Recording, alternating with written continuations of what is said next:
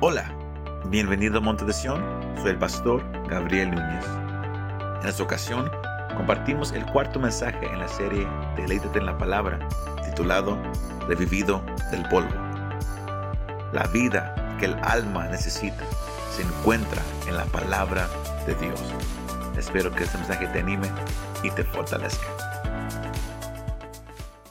que yo vengo a hablarle a usted con este tema, revivido del polvo, revived from the dust, revivido del polvo, revived from, from the dust. Yo quiero compartirle a usted, iglesia, a usted que me escucha, un mensaje que el Señor ha, puesto en, en mi espíritu pa- para, para aquella persona que, que siente ansiedad en su corazón.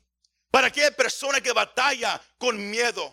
Para aquella persona que, que- que- que- siente terror. Para aquella persona que, que- se siente muerto o débil espiritualmente. Lees la Biblia y nada, vienes a la iglesia y nada, te sientes co- co- como que te estás hundiendo. Yo vengo a hablarte a ti en esta noche. Porque el Señor tiene una palabra de vida para ti, de vida para tu espíritu, de fortaleza para tu corazón. Revividos del polvo, revived from the dust. La palabra hebrea que, que- está sobre esa sección da, da a conocer el, el- el- punto de vista que el salmista tenía al escribir esas palabras. Porque fue algo que él experimentó.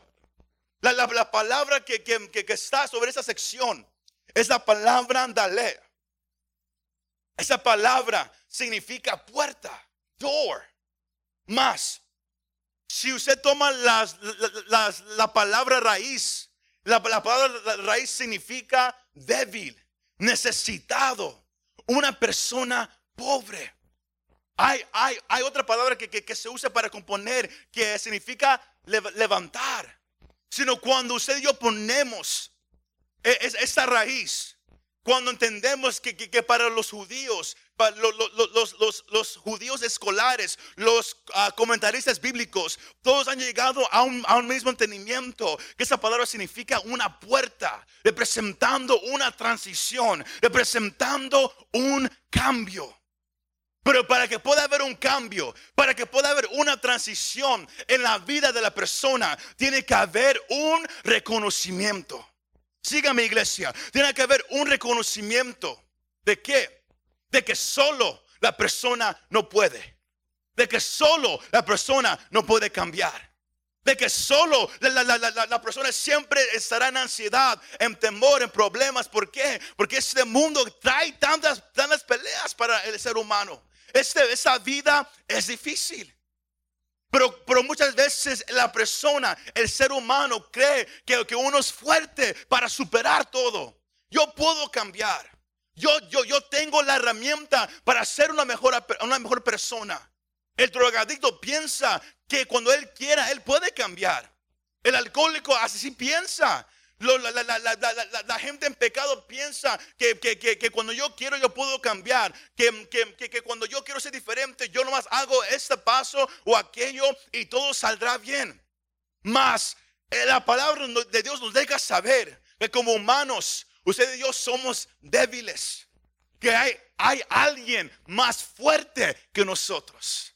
Hay alguien más poderoso que usted. Hay alguien más poderoso que el gobierno de este país. Hay alguien que sana mejor que cualquier medicina que el hombre se ha inventado. Y se llama Jesucristo de Nazaret, iglesia. ¿Cuántos dicen amén?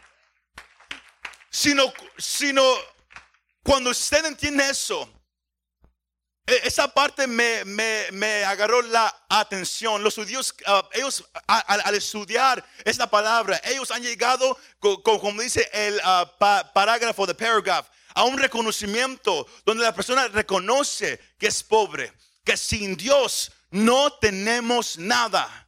El reconocimiento de esto es la puerta a la cámara de Dios. La persona que busca un- un- una relación con Dios más íntima tiene que reconocer que, que necesita de Dios. El pecador que, busca un cambio en su vida, el, el adicto que busca ser diferente, la persona enferma que busca sanidad, tiene que reconocer que puedes buscar donde quiera, como, como la mujer que tenía el flujo de sangre, que por 12 años buscaba con los doctores, gastó todo su dinero, más de vez de mejorar, se hizo peor. Hasta que el día que se topó con aquel que sana los enfermos. Ahí su vida cambió. Pero para que haya una transición, para que haya un cambio, uno tiene que reconocer que hay una puerta.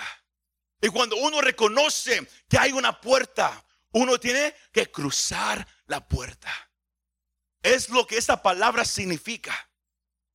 Y el salmista da un ejemplo hermoso. Porque iglesia, si usted no sabía, hay una puerta. Y no es, no es algo material, es una persona. Juan capítulo 10, versículo 7. El Señor dice, entonces Jesús les dijo de nuevo, en verdad les digo que yo soy la puerta de las ovejas.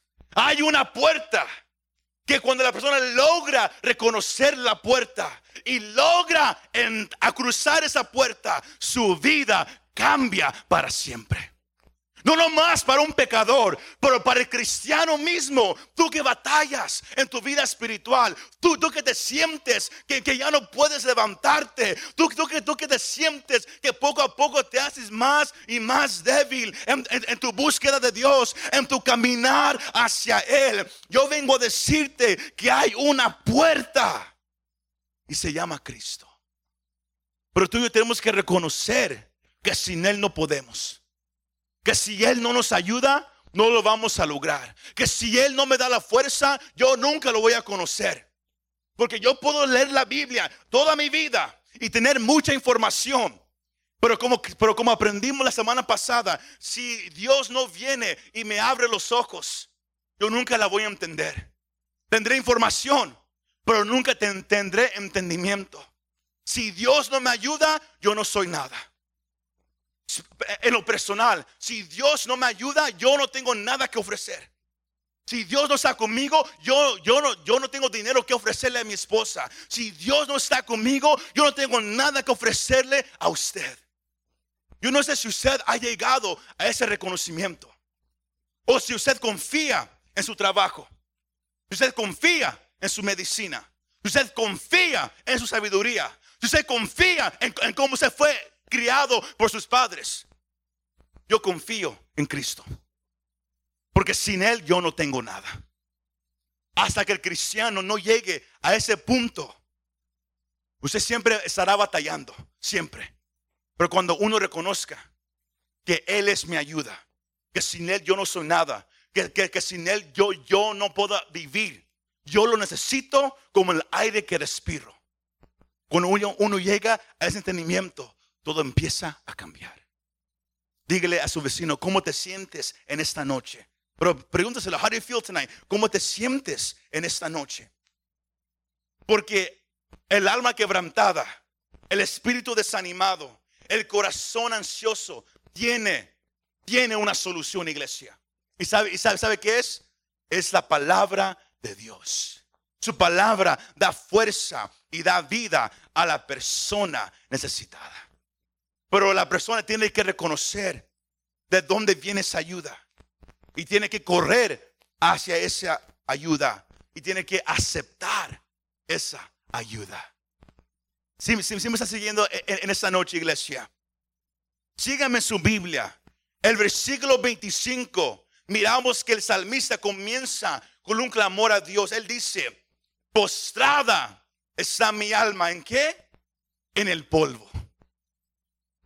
El salmista había llegado a un punto en su vida donde él sentía que ya no tenía fuerza, donde él sentía que él se, que él se estaba muriendo.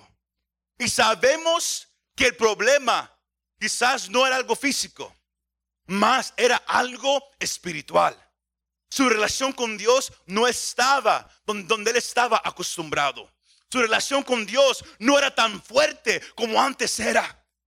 Él ya no escuchaba la voz de Dios como antes lo hacía.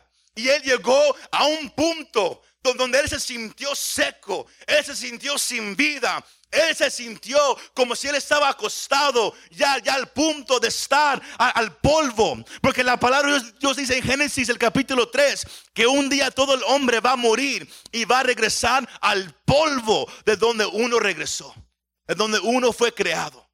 Ahí vamos a, regresar un día, iglesia. Si, si, si, Cristo no viene antes de, que usted y yo ah, ah, muramos, usted y yo seremos enterrados aquí en la tierra y regresaremos al polvo. El polvo en la Biblia es una representación del lugar de muerte. Es una representación del luto, of mourning.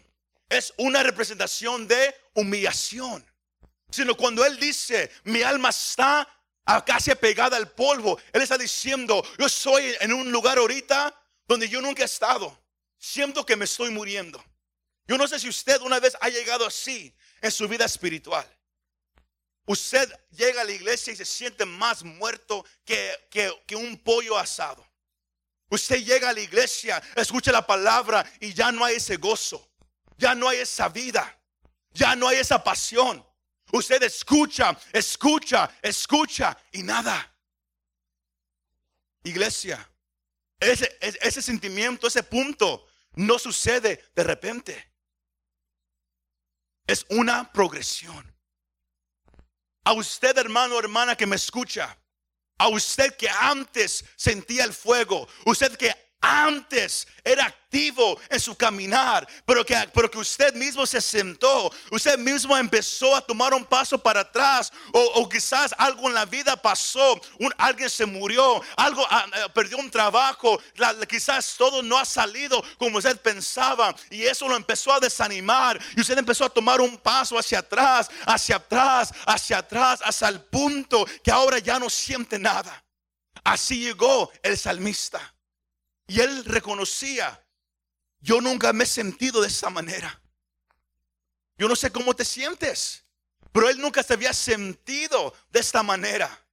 Spurgeon dice, no era algo casual o, de vez en cuando, sino era algo que era continuo y fuerte.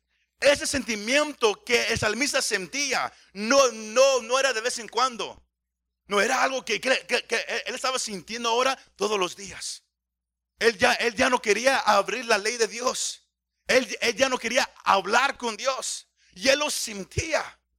Y, tuvo que llegar al punto donde él sintió, I'm dead. Estoy muerto. Ya no hay vida en mí. ¿Y sabe qué hizo él? Él no corrió. La parte más triste hoy en día, escúcheme. La parte más triste es, cuando alguien llega a ese punto, cuando, cuando tenemos esos sentimientos espirituales donde ya no hay el gozo, ya no hay la pasión, ya no hay el fuego. ¿Sabe qué hace la persona? Se aparta, hace para atrás. Deja de, de ir a una iglesia, deja de orar, deja de leer la Biblia, se aparta. Es la cosa más peligrosa que usted puede hacer en esa condición. Un ejemplo, Ah, ah, ya, ya van unas semanas donde yo y mi esposa hemos empezado a ir al, gimnasio. Porque, porque por, unos años me, he sentido en mis hombros con, con, con, mucho estrés. Y, y, y, porque todo lo, que había pasado en, en la, en la, con, la pandemia y todo, todo, todo, todo se había cerrado. Porque antes de la pandemia eh, íbamos al gimnasio todos los días, pero con todo se cerró. Sino por, por, por casi tres años paramos de ir.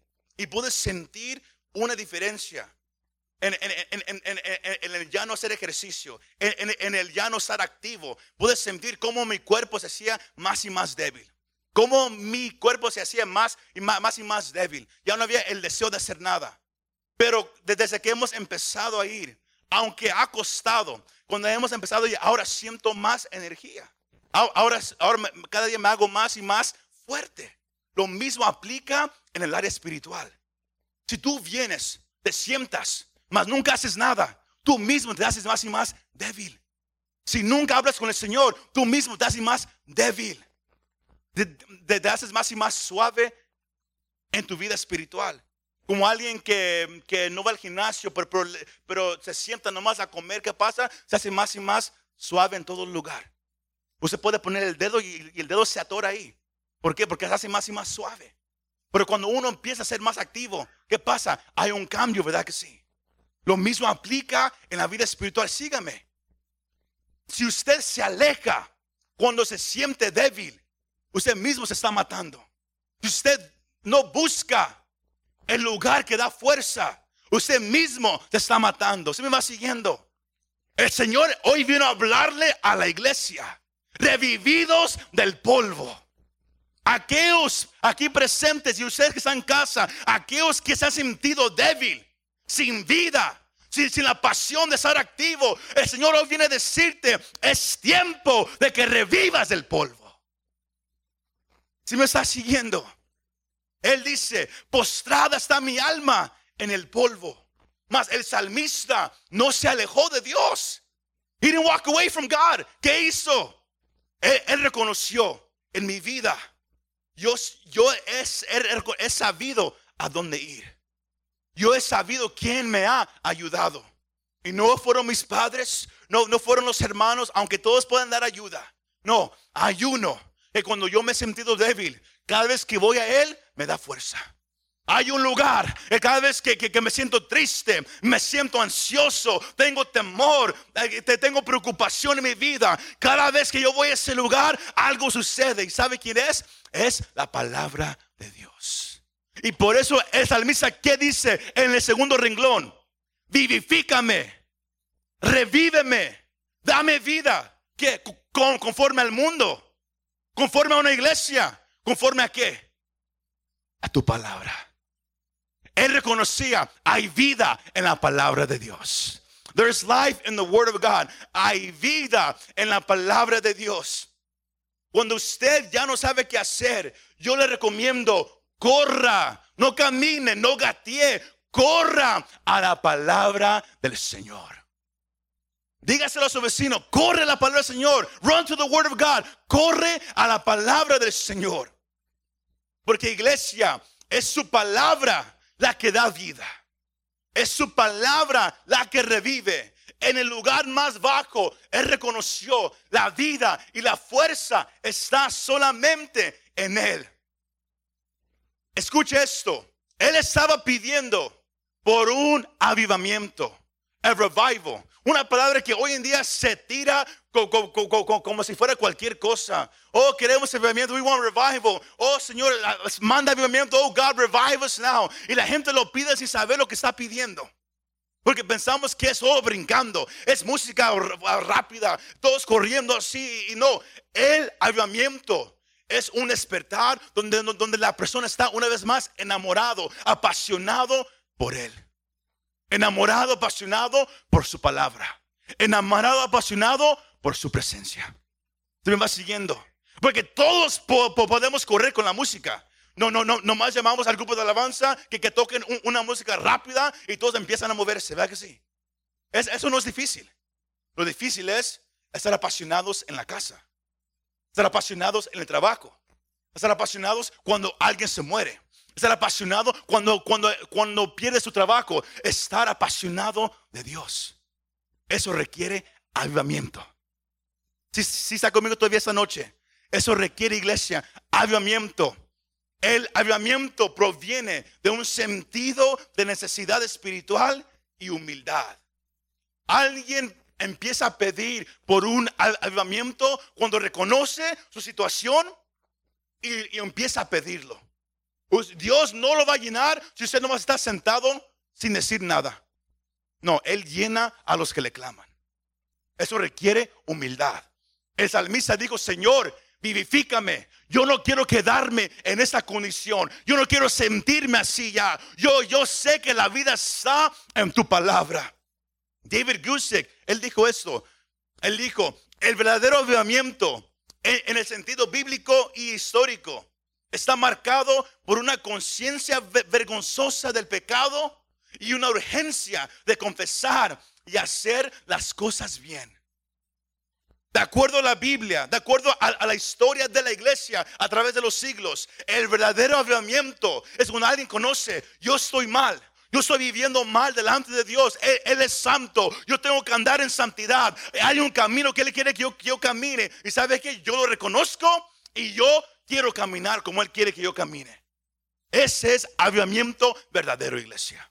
Hechos, el, capítulo 3, el, versículo 19 dice, Pedro hablando en su, mensaje famoso en el, día, de Pentecostés, él dice, por tanto, arrepiéntanse y qué, y conviértanse para que sus pecados sean borrados. Cuando alguien confiesa sus pecados a Dios, ¿qué sucede? Hay tiempos de alivio que vienen de la presencia de Dios. Cuando alguien quiere sentir la presencia de Dios, lo primero que uno tiene que hacer es reconocer, ¿estoy viviendo bien o estoy viviendo mal?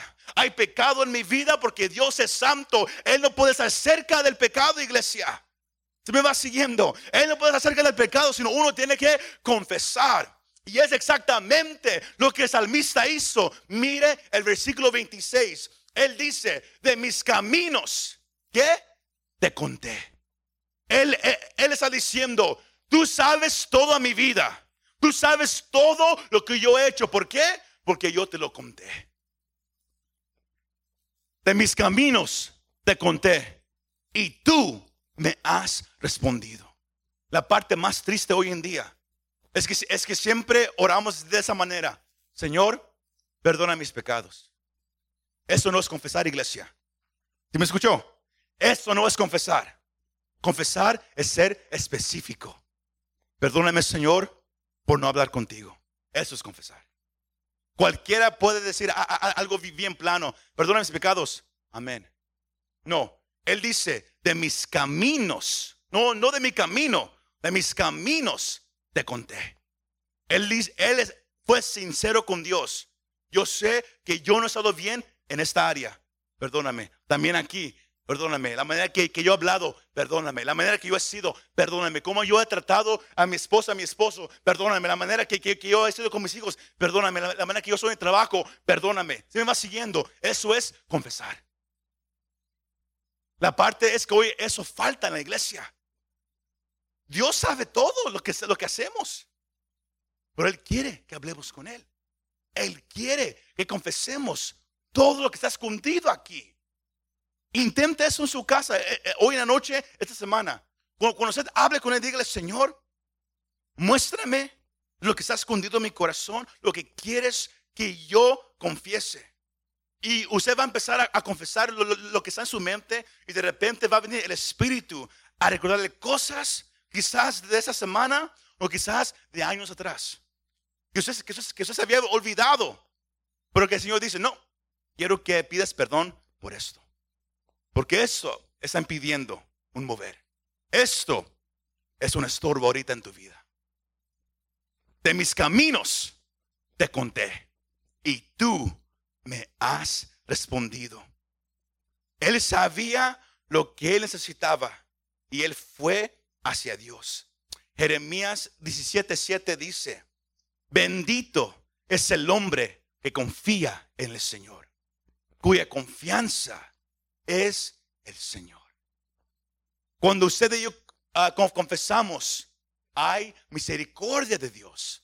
Proverbios 28:13 dice, el que encubre sus pecados no prosperará. Eso significa el que los esconde, el, el que los quiere hacer a un lado, el que no quiere que nadie se entere, ese nunca va a prosperar.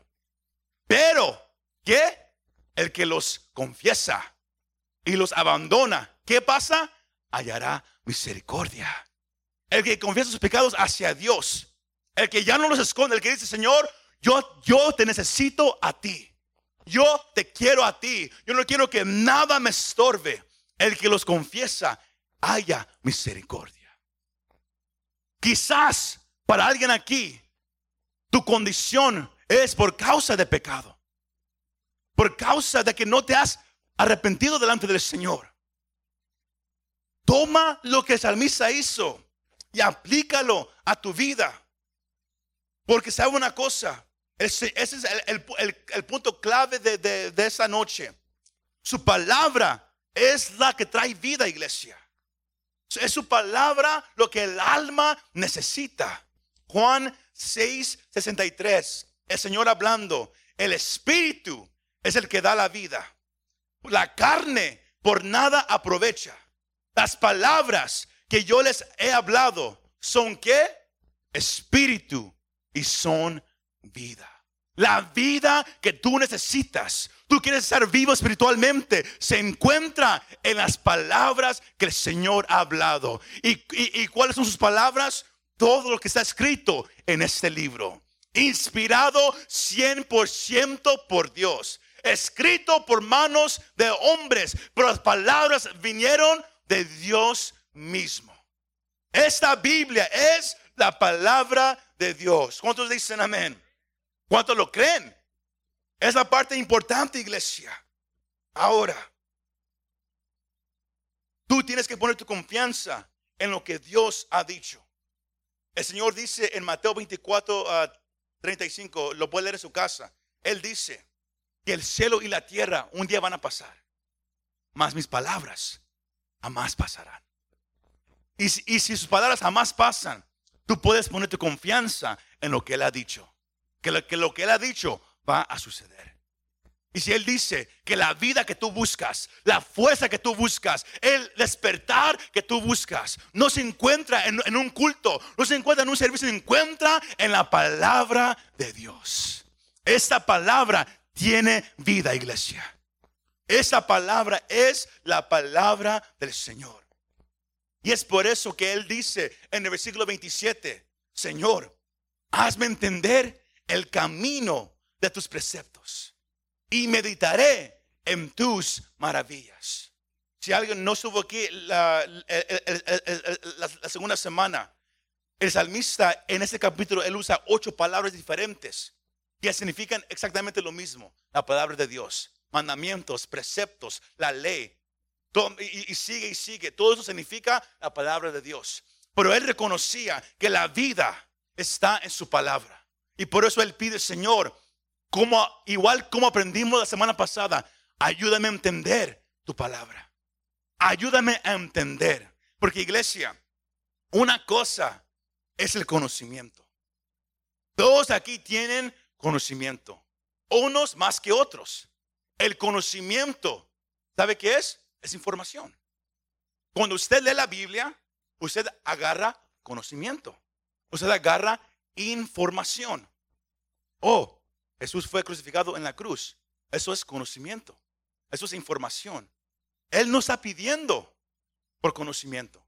Él está pidiendo por entendimiento. Él no nomás quiere tener información. Él quiere reconocer. Él quiere comprender. Él quiere saber lo que la palabra revela acerca de Dios. Entonces agarraron esa diferencia. Add that slide up there. Hay una diferencia entre conocimiento y entendimiento. El conocimiento es información. El entendimiento es el, poder comprenderlo.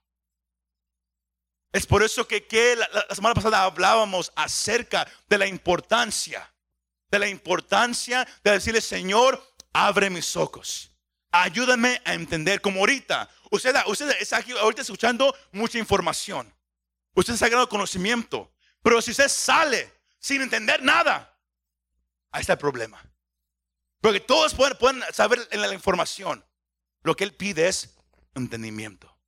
Y Dios es, el que lo da.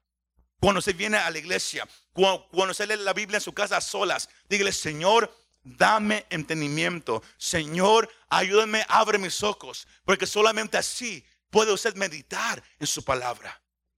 Es lo que él dice, hazme entender el camino y meditaré en tus maravillas.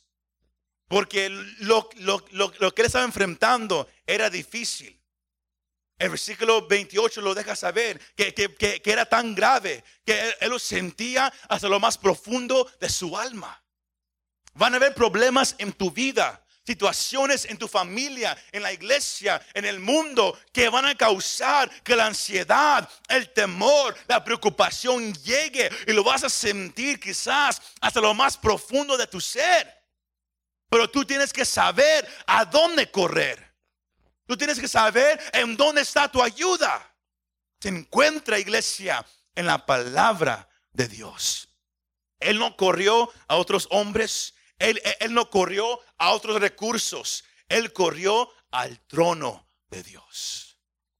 ¿A dónde corres tú cuando sientes ansiedad? ¿A dónde corres tú cuando no sientes nada dentro de ti hacia Dios? ¿A dónde corres? Él corrió hacia Dios. la última parte del versículo 28 dice, fortaléceme conforme a tu palabra. Jeremías 15, 16 dice, cuando se presentaban tus palabras, yo las comía. Tus palabras eran para mí, ¿qué?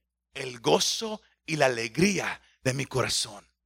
Porque se me llamaba por tu nombre, oh Señor, Dios de los ejércitos. Jeremías deja saber que cuando tú, cuando el Señor le hablaba a Jeremías, para Jeremías eso producía gozo en su corazón, gozo en su alma. Si tú lees la Biblia y estás aburrido, la estás leyendo de la mal manera, de la manera equivocada. Porque la palabra de Dios produce gozo y alegría en el corazón de aquellos que, que, que la leen con la mentalidad correcta, que es Señor, yo quiero más de ti. Señor, yo te anhelo solamente a ti. Habrá alguien aquí que dice, yo anhelo al Señor con todo mi corazón. Habrá alguien que dice, yo anhelo al Señor con, con todas mis fuerzas. Porque es la palabra que te da fuerza. Es la palabra que te va a restaurar. Es la palabra que te va a dar vida nueva. Y es la palabra para cerrar. Es la palabra que te va a apartar del mal camino. ¿Tú me vas siguiendo? No son las reglas de un pastor. Porque yo puedo poner reglas para todos. Y todos quizás la van a seguir. Cuando yo esté delante de ellos o esté otro hermano o hermana de, una iglesia. Pero Dios no busca eso. Él busca hombres y mujeres, jóvenes y niños que lo temen a Él. Como hemos hablado los martes, que tiemblan ante su palabra. No ante un, pastor o un hermano, no, tiemblan ante la palabra de Dios porque están enamorados de Él. La palabra de Dios te aparta del mal camino, iglesia. Espero que esto le esté ayudando a alguien. Pero la palabra de Dios te aparta del camino de mentira, del camino engañoso. Proverbios 14, 12 dice, hay camino que al hombre le parece derecho, pero al final es camino de muerte. Y usted puede seguir leyendo los próximos versículos que hablan de, de, cómo tú puedes estar en el mal camino y quizás hay gozo por un tiempo, pero luego habrá dolor. Todo irá mal. Porque hay un camino que se mira bonito. El vivir como el mundo, el andar como los demás, se mira bonito, se, se, mira, wow, yo quiero hacer de esa manera, como que, como que ellos les, va mejor que aquellos que buscan a Dios. Hay un camino que se mira derecho, que, que se mira bonito, pero el final es que es camino de muerte. El salmista dice, por eso Señor, quita de mí el mal camino de mentira. Yo no quiero andar en ese mal camino, Señor. Yo quiero andar en tu ley. Iglesia, la vida que estás buscando, la fuerza que estás buscando se encuentra solamente en la palabra de Dios. Pero usted, tú, como, como quiere que se le hable, usted tiene que estar determinado. Usted tiene que tener determinación. ¿Para qué? Para seguir la palabra. Porque si usted espera que alguien le pregunte, ¿has, hablado con Dios hoy? Usted no tiene determinación. Alguien que está determinado busca al Señor por sí mismo. Porque ha entendido lo que la palabra dice. Ha experimentado la gracia, el poder, el amor, el perdón que el Señor Jesús ofrece. Lo ha experimentado y dice, yo no puedo vivir sin Él. I can't live without Him. Él tiene que ser todo para ti. El salmista, versículos 30 al 32, él dice, he escogido el camino de la verdad. Yo puse tus ordenanzas delante de mí. El versículo 31 dice, me apego a tus testimonios. Escuche el lenguaje que Él usa. Yo escogí caminar. Tú, yo sé lo que hiciste en mí. Ahora yo escojo seguirte, Señor. Tú me salvaste. La gente no se salva a sí misma. El, Señor hace la salvación. Pero él, él, requiere la voluntad de nosotros para someternos a su voluntad. Para que Él haga con nosotros lo que Él quiera hacer. Nos tenemos que someter. Por eso el salmista dice, escogido caminar conforme a tu palabra. Mas no, mas no para ahí. E, el versículo 31 ah, dice, me apego. Cuando yo, cuando yo, yo jugaba fútbol, uh, fútbol mexicano, cuando yo era niño, yo jugué tres años y en tres años nomás hice un gol. Más una, un gol. Pero fue de media cancha, gracias al Señor. Más, en, en, en, en el jugar, Ah, los, los, los, que ah, conocieron a mi papá, él se miraba calmado aquí, él predicaba y todo. Pero cuando, cuando era de, deportes, él se metía. Él era un poco ah, así.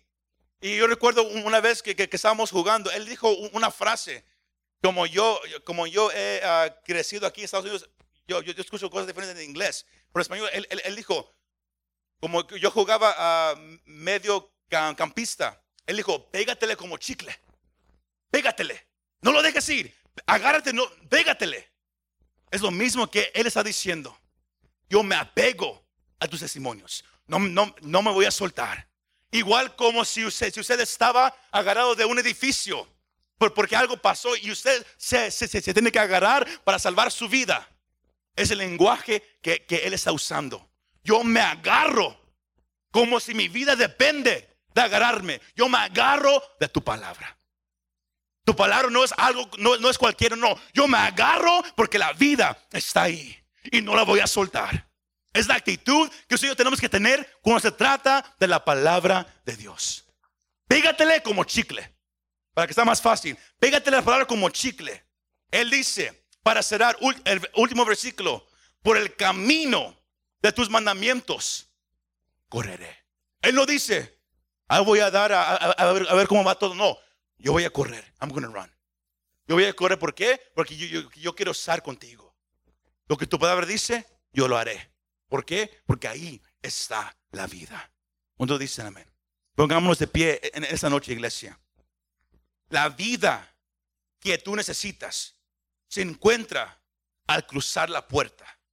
Y la puerta se llama Jesús de Nazaret. Have that verse up there. Apocalipsis 3:20 dice, yo estoy a la puerta y llamo. Si alguien oye mi voz, ¿y qué?